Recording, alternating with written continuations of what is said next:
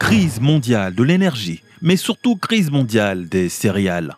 La guerre économique lancée contre la Russie commence à avoir ses premières répercussions, avec ce qui ressemble à une émeute de la faim au Sri Lanka, où des millions de personnes étant confrontées à de graves pénuries de nourriture, de carburant, de gaz de cuisson et de médicaments sont descendues en furie dans les rues. N'est-ce pas une aubaine pour l'Afrique de changer de fusil d'épaule en participant à cette guerre des céréales, en s'agro-industrialisant massivement, maintenant et rapidement? Je vous livre ma stratégie dans ce podcast. Accrochez-vous, générique.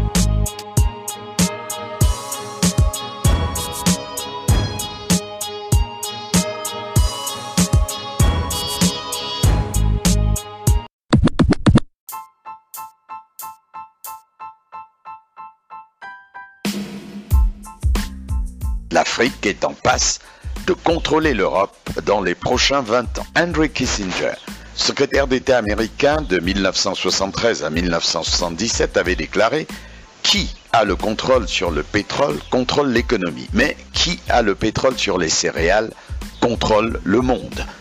Par un concours de plusieurs circonstances favorables, l'Afrique est en passe de contrôler toute l'Union européenne grâce à ses terres arables, grâce à son agriculture, grâce à sa nourriture. C'est pour empêcher ce scénario catastrophe que l'Europe a tout fait pour freiner l'accès du continent africain à la culture des céréales en l'occupant avec des cultures inutiles et néfastes comme le cacao, le café et le coton. Lorsque cela ne suffisait pas, c'est la politique agricole commune appliquée par l'Union européenne qui est venue faire le reste avec le dumping agricole en finançant à outrance les exportations de certains produits vers l'Afrique pour tuer son agriculture et son élevage. Mais la crise économique profonde de l'Europe, couplée avec l'arrivée au pouvoir d'une nouvelle génération d'Africains plus instruits et plus courageux, sont en train de changer la donne. Bonjour et bienvenue sur le podcast du petit traité de guerre économique africain, voire panafricain, votre manuel audio d'ingénierie économique, sociale et géostratégique dont tout Africain ou afrodescendant doit connaître et comprendre pour anticiper son succès individuel et sa réussite collective. Je m'appelle Patrice Dionce, un afro-caribéen qui investit en Afrique et s'investit pour l'Afrique. Et je vous demanderai de ne pas hésiter tout de suite à liker et partager ce podcast afin de le faire vivre et exister, le faire évoluer et se développer. Aujourd'hui, je vous délivre la leçon 42, donnée le 11 juillet de l'an 2022 du calendrier grégorien. Et de manière inaperçue, nous avons changé d'année kémite. Nous sommes désormais à l'année 6259 depuis le 24 ou le 26 juin.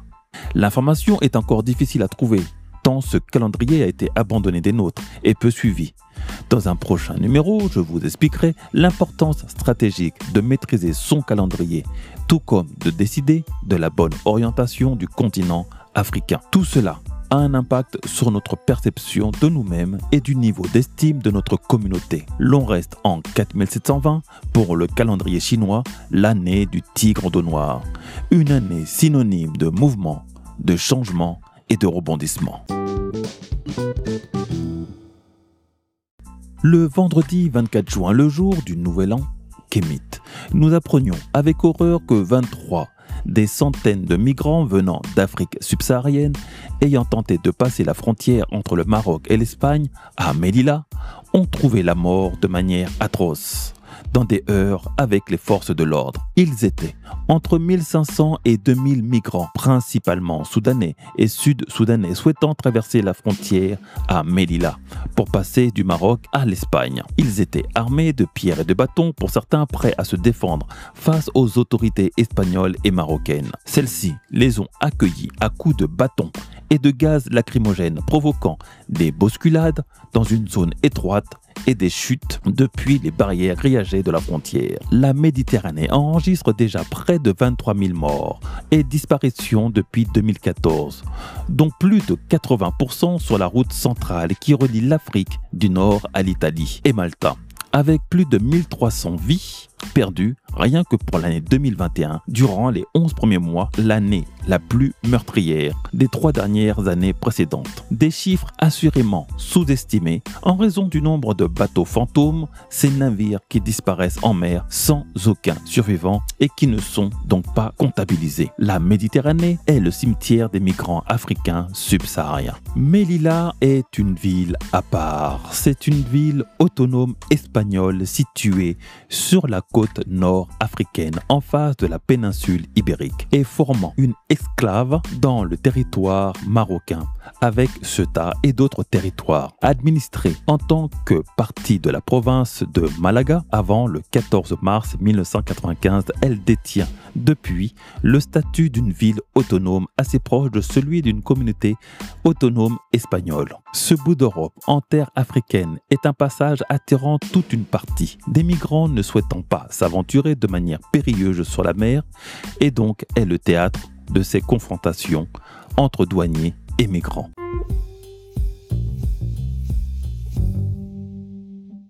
Mais pourquoi cette appétence au suicide de cette jeunesse africaine? Alors que nous louons la richesse du continent, son potentiel économique et agricole sur toutes nos chaînes YouTube, radio ou télé. Alors que nous crions au changement d'air cosmique et cosmogonique, de l'ère du poisson à celui du verso, censé marquer le changement.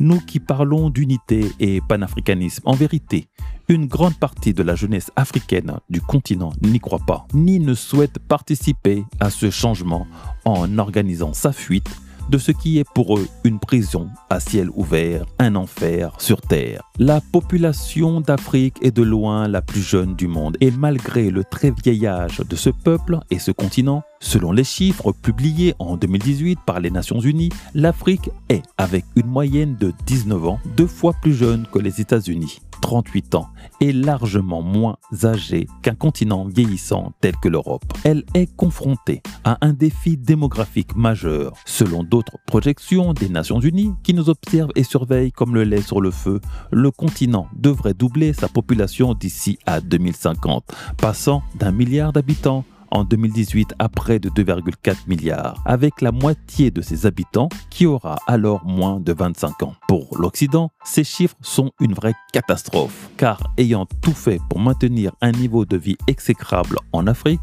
par diverses manipulations économiques et diversions politiques, ils ont laissé croître un gap trop important entre pauvreté et richesse, ce qui est la principale raison de motivation et ambition de fuite du continent des migrants, d'enrichissement et de survie vers l'Occident. Car le continent africain a beau être le mieux doté de la planète en termes de ressources naturelles, minières, énergétiques, d'espace arable, d'exposition au soleil, d'abondance en eau et même démographique, il reste le plus pauvre de la planète, misérable, insalubre et insécure, faisant des pays du Nord au travers de la lucarne de la télé ou de nos écrans d'ordinateur, le paradis sur Terre. Pouvons-nous changer l'ordre des choses?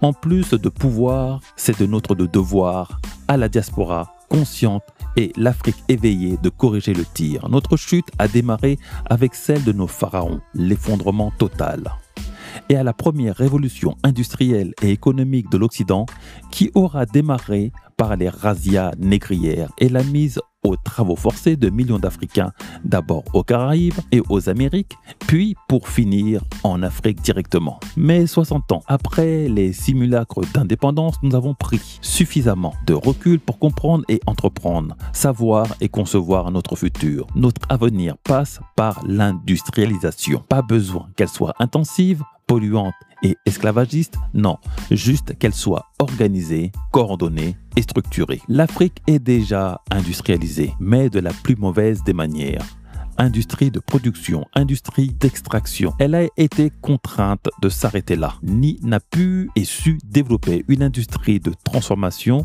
et une industrie de distribution. L'industrie de transformation et de distribution sont de loin les plus coûteuses à mettre en place, les plus techniques et nécessitant le plus de rigueur et de discipline. Mais ce sont celles aussi qui dégagent le plus de marge, même quand la vente n'est que locale. Comme le sujet est à la mode, vous devez donc savoir que le premier producteur de blé est la Chine, avec le meilleur rendement à l'hectare soit 5,52 tonnes en 2020, en hausse pour la troisième année consécutive. Et la production totale s'est montée à 146 millions de tonnes, soit une augmentation de 2,97 millions de tonnes par rapport à l'année précédente. Malgré cela, la Chine importe pour 4,99 millions de tonnes de blé, portant son équilibre total de consommation de blé à 150 millions de tonnes par an.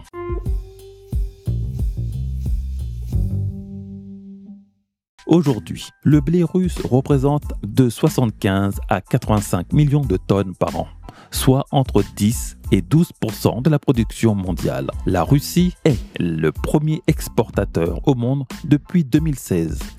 Elle exporte une tonne sur deux récoltée, soit près de 40 millions de tonnes annuellement, avec le rendement à l'hectare le plus faible, soit 2,7 tonnes de blé par hectare. Et tout cela sur une récolte annuelle. L'on apprend grâce au conflit actuel que l'Ukraine et la France se disputent la quatrième place des exportations mondiales de blé. L'Ukraine fait partie de ces pays qui ont compris que leur surplus alimentaire devenait essentiel pour les besoins d'une planète dont la population a augmenté de 2 milliards d'individus depuis une vingtaine d'années. Chaque année, l'on consomme 800 millions de tonnes de blé dans le monde contre seulement 600 millions il y a 20 ans. Sur ces 800 millions de tonnes, un quart provient d'échanges internationaux, alors que ces échanges ne représentaient que 15% au début des années 2000. J'ai pris l'exemple de l'industrie agroalimentaire car c'est elle qui détermine les plus gros besoins en ressources humaines, donc en termes d'emploi de la production, le secteur primaire, à la transformation, le secteur secondaire, à sa commercialisation, le secteur tertiaire. Or, c'est de cette industrie qu'a été écartée une Afrique en capacité de produire jusqu'à 4 récoltes céréalières annuelles, quand les pays du Nord peuvent en faire qu'une. De plus, il est important d'observer que ce sont des industries devant permettre à la consommation locale. La Chine produit d'abord pour se nourrir et n'importe que 1,5 de sa production pour éviter famine et pénurie alimentaire. J'ai été en Chine à plusieurs reprises. Le prix de la nourriture est de loin ce qu'il y a le moins cher là-bas. Dans des villes qui sont des mégapoles pouvant abriter près de 25 millions d'habitants comme la ville de Canton. Pendant ce temps, nous cultivons le cacao. Loin de moi de m'insurger contre la culture du cacao. J'adore le chocolat. Mais beaucoup ne savent pas que, justement, le chocolat, ce n'est pas que du cacao. L'on peut faire du chocolat sans cacao. L'on peut donc s'en passer pour en produire et en faire une culture stratégique majeure dans des pays au bord de la famine et du chômage endémique, c'est en vérité se mettre le couteau sous la gorge et avoir une épée de Damoclès au-dessus de la tête. Au cours de la saison 2018-2019, un total de 4,8 millions de tonnes de cacao a été produit dans le monde. La Côte d'Ivoire et le Ghana sont de loin les deux plus grands producteurs de cacao représentant à eux seuls plus de 60% de la production mondiale, suivi de l'Équateur avec 7%. Un cacaoyer peut atteindre une production de 2 tonnes de fèves de cacao par hectare par an. Malheureusement, en Afrique, les plantations étant familiales et toutes petites, elles produisent en moyenne uniquement 500 kg de fèves par hectare par an. L'on parle de plantations ne dépassant pas les 5 hectares. Si l'on fait un calcul rapide, lors de la campagne de fèves de cacao, le kilo de fèves avait été fixé à 700 francs CFA au printemps 2021, soit 1,06 euros. La campagne de 2021 à 2022, donc cette année, vient d'ouvrir et le prix d'achat au planteur est à 825 francs CFA, soit 1,25 le kilo, soit une légère hausse de 17%. Donc pour une plantation familiale de 5 hectares avec une production de 500 kg l'hectare, c'est un gain de 3125 euros, 2 millions de francs CFA de gagner sur une année de production. Un hectare de cacao te fait donc gagner 625 euros par an, 410 000 francs CFA. Sur les un peu plus de 3 millions de tonnes produites par an en Afrique, le ministre camerounais du commerce Luc Magloire Mbarga Atangana relève que la consommation locale est limitée à 3,3%, ce qui revient à dire que le cacao africain achève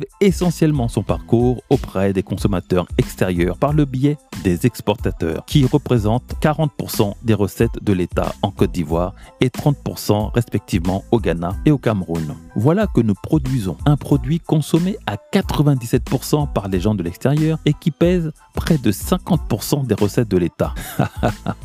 Waouh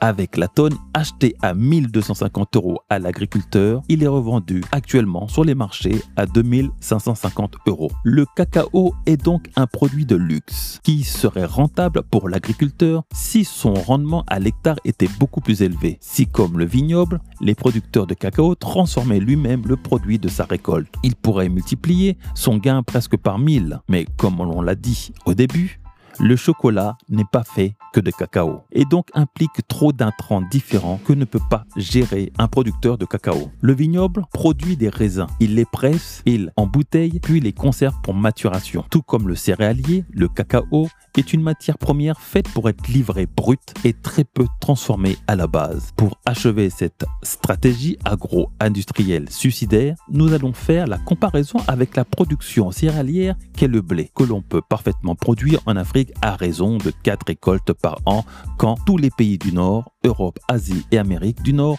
n'en font qu'une le rendement du blé aura été cette année de 7,5 tonnes à l'hectare en France, quatrième exportateur de blé avec l'Ukraine, soit autour de 40 millions de tonnes environ. Mais depuis mars 2010, c'est la Nouvelle-Zélande qui détient le record mondial de 15,64 tonnes de blé à l'hectare par an. La Nouvelle-Zélande qui est un pays du Sud, comme pourrait l'être un pays africain. Le cours du blé à ce jour est de 355 euros la tonne, avec une moyenne de 10 tonnes l'hectare une production à l'hectare revient à 3550 euros campagne. Or, si l'on prend en compte que l'on peut avoir jusqu'à 4 campagnes par an, et d'ailleurs les chiffres annuels de productivité de la Nouvelle-Zélande doivent être le cumul au moins de deux campagnes annuelles, l'on peut atteindre 15 000 euros l'hectare par an pour une plantation familiale africaine de 5 hectares. L'on passe alors à 75 000 euros, soit 50 millions de francs CFA par an,